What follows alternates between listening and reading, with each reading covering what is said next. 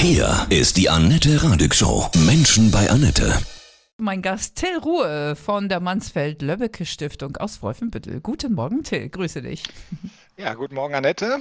Vielen Dank für die Einladung. Gerne. Ich freue mich, da zu sein. Ihr betreut Kinder und Jugendliche mit psychischen Erkrankungen in Wohngruppen. Genau, das macht die Mansfeld-Löbbecke Stiftung sozusagen als Hauptgeschäft. Stationäres Wohnen für Kinder und Jugendliche, junge Erwachsene, die aus verschiedenen Gründen ähm, Betreuung brauchen und eben oft aufgrund auch von psychischen Störungen, die sie mitbringen. Was sind die Hauptgründe? Also das lässt sich nicht so, nicht so einfach pauschal sagen. Es ist natürlich häufig so, dass die Kinder aus äh, Familien kommen, in denen schon Vernachlässigung stattgefunden hat, Verwahrlosung, Gewalt oder auch sexueller Missbrauch.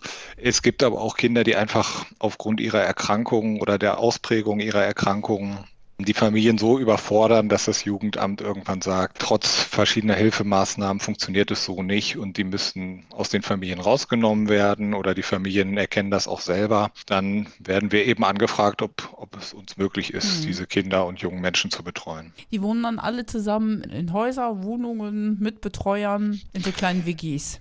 Das sind Wohngruppen in der Regel, gerade bei den Jüngeren. Ähm, da wohnen in der Regel so fünf, sechs Kinder in der, in der Wohngruppe. Das sind häufig Einfamilienhäuser, manchmal ein bisschen mehr in so, einem, in so einem Vorort, manchmal auch ein bisschen mehr auf dem Land. Wenn die Kinder älter werden, dann auch eher mal in der Stadt. Und dort gibt es eine rund um die Uhr Betreuung. Das heißt, im Schichtdienst werden die durch pädagogische Fachkräfte betreut, im Alltag unterstützt, in der Problembewältigung, in der Schule. Also alles, ja, was in der Familie auch stattfindet, nur eben bei uns in diesen Wohngruppen. Kannst du mal, Till, eine Geschichte erzählen äh, von einem Kind, wo, wo, wo, ihr so richtig helfen konntet, wo man so sagt, wow, toll, ohne unsere Hilfe wäre das vielleicht alles gar nicht so nach vorne gegangen? Ja, also mir fällt ähm, spontan ein junger Mann ein, der ist so im Alter von 12, 13 zu uns gezogen. Das ist schon, liegt schon ein bisschen zurück. Mhm der große Probleme auch aufgrund seiner psychischen Beeinträchtigung er eben vorher schon hatte. Das heißt, er war schon in mehreren Pflegefamilien vorher. Der war auch schon in anderen Jugendhilfeeinrichtungen, wo die Betreuung nicht ganz so engmaschig war wie bei uns sodass der, wie gesagt, in diesen jungen Jahren schon 10, 12 Unterbringungsformen hinter sich hatte und okay. dann zu uns gezogen ist, wo wir gesagt haben, wir trauen uns das zu, weil wir eben auch einen entsprechenden Betreuungsschlüssel haben. Das heißt, mehr Mitarbeiter als Mitarbeiter und Mitarbeiterinnen, als es so die Regel ist, weil wir eng kooperieren mit Psychologinnen, Psychologen, Psychiaterinnen, Psychiatern. Ähm, wir wissen auch nicht immer, ob es klappt. Ne? Wir, bekommen, wir bekommen vorher Unterlagen, da können wir das einschätzen. Wir machen auch natürlich Treffen zum Kennenlernen. Der junge Mensch muss auch das Gefühl haben, hier kann ich mich wohlfühlen. Mhm. Ganz sicher kann man sich da nie sein. Ähm, aber es ist uns dann doch innerhalb von zwei, drei Jahren, also erstmal war es ein Erfolg, dass er bei uns bleiben konnte, wenn man die Geschichte vorher gesehen hat. Das ist also irgendwie funktioniert hat, bis es dann dahin ging, dass er auch regelmäßig wieder zur Schule gegangen ist, was häufig auch keine Selbstverständlichkeit ist. Also dieser sogenannte Schulabsentismus spielt auch häufig eine Rolle. Ähm, und jetzt hat der junge Mann kürzlich tatsächlich seinen Schulabschluss geschafft. Wow. Das war zumindest ein Realschulabschluss, was ja. schon mal eine tolle Leistung war. Und ähm, der möchte auch noch weitergehen. Also er wird jetzt versuchen, auch noch einen höherwertigen Abschluss zu machen, hat, hat Ideen, berufliche Ziele das ist schon wirklich toll, wenn man gerade die Geschichte so ein bisschen betrachtet, die, die Herausforderungen und, und Hürden, die, die er zu nehmen hatte, die aber auch die Menschen, die ihn begleitet haben, häufig zu nehmen hatten. Das war ein tolles Beispiel so. Und die gibt es immer wieder solche Erfolgsgeschichten. Es gibt auch Fälle, in denen es nicht so gut klappt.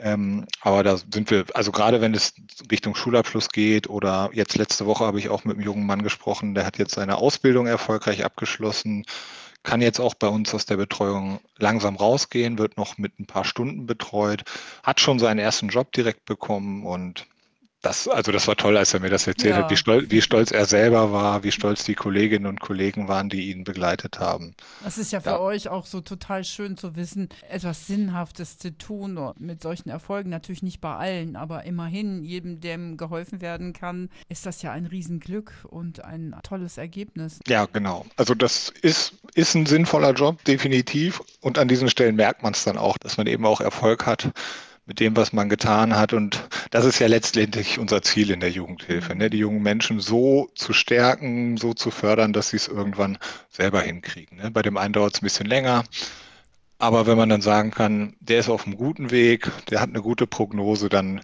dann kann man auch ganz gut loslassen. Was ist dein großer Appell? Ich denke, die Betroffenen leiden ja im Alltag extrem unter Mobbing, nicht?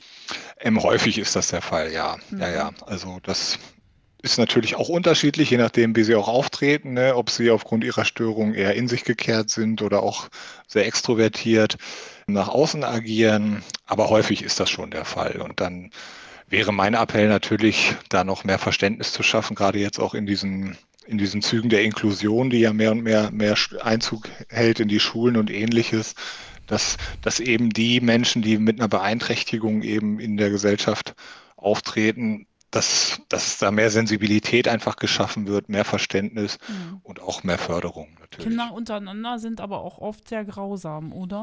Also das ist so, glaube ich. Ne? Häufig ist das so, dass Kinder schon sehr hart sind. Kinder sagen einfach direkt ihre Meinung. Natürlich kommt es dann auch mal zu Konstellationen, wo der eine oder andere hinten runterfällt oder ein bisschen drunter zu leiden hat. Das ist, denke ich, überall so, auch an jeder Schule so. Ähm, gerade bei uns denke ich, dass es da eher noch, kommt natürlich auch vor bei den Kindern untereinander, aber dass es da eher oft sogar noch so eine Sensibilität füreinander gibt, trotz, mhm. trotz der Probleme und Störungen, die, die mitgebracht werden, dass die einfach wissen, so, ich habe mein Päckchen zu tragen, der andere auch, man muss da auch viel steuern. Häufig erlebe ich auch, dass, dass es da eher ja dann doch was Verbindendes auch hat. Wo könnt ihr gut Unterstützung brauchen? Ich denke, ihr seid ja eine Stiftung, das kostet ja alles sehr viel Geld. Ja, also man muss dazu sagen, dass wir, wir sind eine Stiftung, wir sind auch gemeinnützig, aber letztendlich sind wir durch Steuermittel finanziert. Ne? Mhm. Ne? Also das ist, ähm, das Jugendamt fragt uns an aus Stadt XY, fragt, können, können wir den jungen Menschen betreuen und trägt dann auch die Kosten dafür. Das ist erstmal eine tolle Sache, finde ich, ne, dass es in, unser, in, unser, in unserem Sozialstaat eben möglich ist, auch für Kinder, die wirklich ein bisschen mehr Betreuung brauchen. Das ist also auch nicht ganz günstig bei uns so ein Platz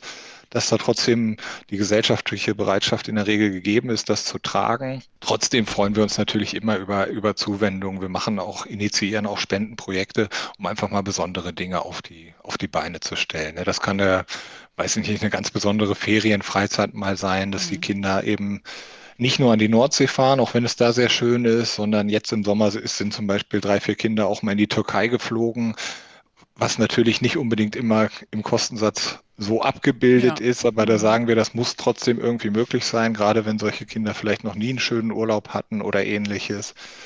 Wir haben aktuell in Braunschweig ein schönes ähm, Projekt, da machen wir so ein bisschen inklusive Stadtteilarbeit, nennen wir das. Das heißt, wir haben in so einem kleinen Ladenlokal zusammen mit Jugendlichen so einen Kunst- und Kulturraum geschaffen. Da machen wir Aus Ausstellungen, kleine Lesungen, kleine Konzerte, die also für jeden zugänglich sind, weil wir uns auch ein bisschen öffnen möchten als Einrichtung. Wir möchten, dass Kontakt entsteht in der Nachbarschaft mit, mit den Nachbarn, die da rundherum wohnen, um unser Wohnangebot.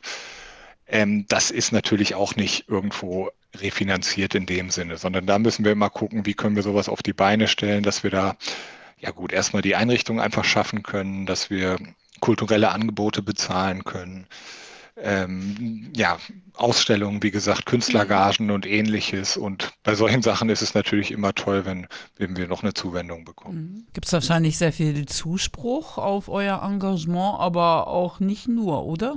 Ich erlebe also ehrlich gesagt auch, was ich manchmal auch ein bisschen erschreckend finde, gibt es auch mal so Aussagen wie, warum gibt es überhaupt solche Einrichtungen? Warum tut ihr das für die Kinder? Also, dass dann eher so die Verantwortung bei den Eltern oder den Kindern gesucht wird. Mhm. So ein bisschen, dass sie an ihrem Schicksal auch selbst schuld sind. Das ist jetzt nicht die Regel. Mhm. Aber da hört man auch mal, warum, warum haben die jeder ein eigenes Zimmer und warum haben die einen großen Fernseher in der Wohngruppe? Mhm. Das habe ich doch auch nicht zu Hause. Also da gibt es so auch manchmal so diese, dann, ne? genau, mhm. leider gibt es da auch manchmal diesen Sozialneid. Mhm. Ist jetzt aber nicht, nicht so die Regel. Hast du selber auch Kinder, Till? Nee, ich habe leider noch keine Kinder. Ich mhm. Könnte es mir aber vorstellen. wie, wie, demütig bist du, wenn du denkst, boah, in anderen Staaten dieser Erde ja, verhungern Kinder, werden gerade Kinder mit psychischen Problemen einfach fallen völlig runter? Das macht natürlich traurig. Ne? Also mhm. Also nicht, nicht so, dass bei uns alles gut wäre, ne? aber es ist natürlich anderswo noch, noch deutlich schlimmer. Und da ist dann immer so ein bisschen die Hoffnung, dass die Familien das auffangen können. Ne? Das mag in manchen Kulturkreisen ja auch noch ein bisschen stärker gegeben sein, dass es eben familiär da anderen Zusammenhalt Durch die Großfamilien, ne? Genau, mhm. genau. Das gibt es ja bei uns nicht mehr so in dem Maße. Aber natürlich gibt es trotzdem, ja, gerade wenn man weltweit guckt, mhm. gibt es Kinder, die da, ja, die ganz, ganz früh hinten runterfallen und die dann sehr früh in eine Drogensucht abgleiten oder, weiß ich nicht, in, im, im Menschenhandel landen oder missbraucht werden als Arbeitskräfte. Mhm. Also alles, alles, was man sich so vorstellen kann. Und die, die schwächsten Mitglieder der Gesellschaft sind natürlich da immer am gefährdesten und am anfälligsten. Ne? Wie schaffst du das, diese zum Teil heftigen Schicksale auch nicht mit nach Hause zu nehmen oder geht das gar nicht? Doch, ich finde das, also ich kann das ganz gut. Also es hängt einem natürlich auch mal nach, ne? Mhm. wenn man mhm. irgendwie ein ganz trauriges Erlebnis hat, dass ein Kind berichtet hat von, von der Vergangenheit, von Vorfällen, von Demütigungen oder auch schlimmen Übergriffen. Das, das nimmt einen schon mal mit. Aber gut, ich, ich habe ich hab einen langen Fahrtweg nach Hause, da mhm. kann man ein bisschen schon verarbeiten, bevor mhm. man irgendwie dann zu Hause sitzt. Ähm, ein bisschen muss man das auch aushalten können, ne? ein bisschen gehört das zum Beruf und ein bisschen braucht man auch professionelle Distanz. Ne? Ja. Aber das, das ist schon eine gute Frage, das kann auch nicht jeder. Also wir haben Mitarbeiterinnen und Mitarbeiter, die beginnen bei uns, die denken, ach ja, mit den Kindern, das kriege ich ganz gut hin. Ich mag Kinder, aber mhm. wenn es dann mhm. ans Eingemachte geht, also entweder schlimme Geschichten oder wenn die Kinder auch mal sehr ausagieren, also ausflippen sozusagen, salopp gesagt, da gibt es dann auch Leute, die nach, nach einem Jahr sagen, das kann ich nicht. Andere die sehen da wirklich, wie gesagt, so ein bisschen auch den, den Sinn vor allem drin, ne? gerade in diesen Fällen hilfreich zur Seite zu stehen und wenn die dann ein bisschen bei uns bleiben, dann bleiben sie in der Regel auch länger. Hm, ja. Schön. Hast du so ein spezielles Kraftmotto, was dich so immer durch den Tag trägt, durchs Leben? Ich habe für mich so allgemein so ein Motto, dass ich sage, irgendwie, ich möchte schon die Welt ein bisschen besser machen. Ne? Ich habe nicht den Anspruch, die Welt zu retten, aber ich möchte in den direkten Kontakten, ob das im privaten Bereich ist oder auch im beruflichen, möchte ich für andere Menschen da sein, wenn, wenn ich ihnen helfen kann. Ne? Sei, es durch, sei es durch Zuspruch oder durch andere Formen der Unterstützung. Also das ist mir schon wichtig, dass ich am Ende eines Tages, am Ende einer Woche oder eines Monats sagen kann, du hast vielleicht ein bisschen was Gutes auch bewirkt. Ja. Und ist wundervoll. Ja. Das ist echte Berufung, der Menschheitsfamilie zu dienen. Ja, kann man so nennen, klar. Ja. Aber ich, ich glaube, ich, das steckt irgendwie so ein bisschen in mir drin. Ja, ne? weil Durch viele würden ja sagen, Gott, da verdiene ich ja auch keine Reichtümer vermutlich. Äh, da mache ich lieber was anderes. Das mag es auch geben, genau. Mhm. Und so super reich wird man vielleicht auch nicht, aber mhm. man kann schon auch ganz gut leben. Ja, dann grüß bitte das ganze Team. Das mache ich gerne. Ja, und äh, danke für diese schönen Einblicke in eure wertvolle Arbeit. Ja, der ja, Mansfeld Stiftung aus Wolfenbüttel. Von Herzen Herzen alles Liebe dir, Till Ruhe.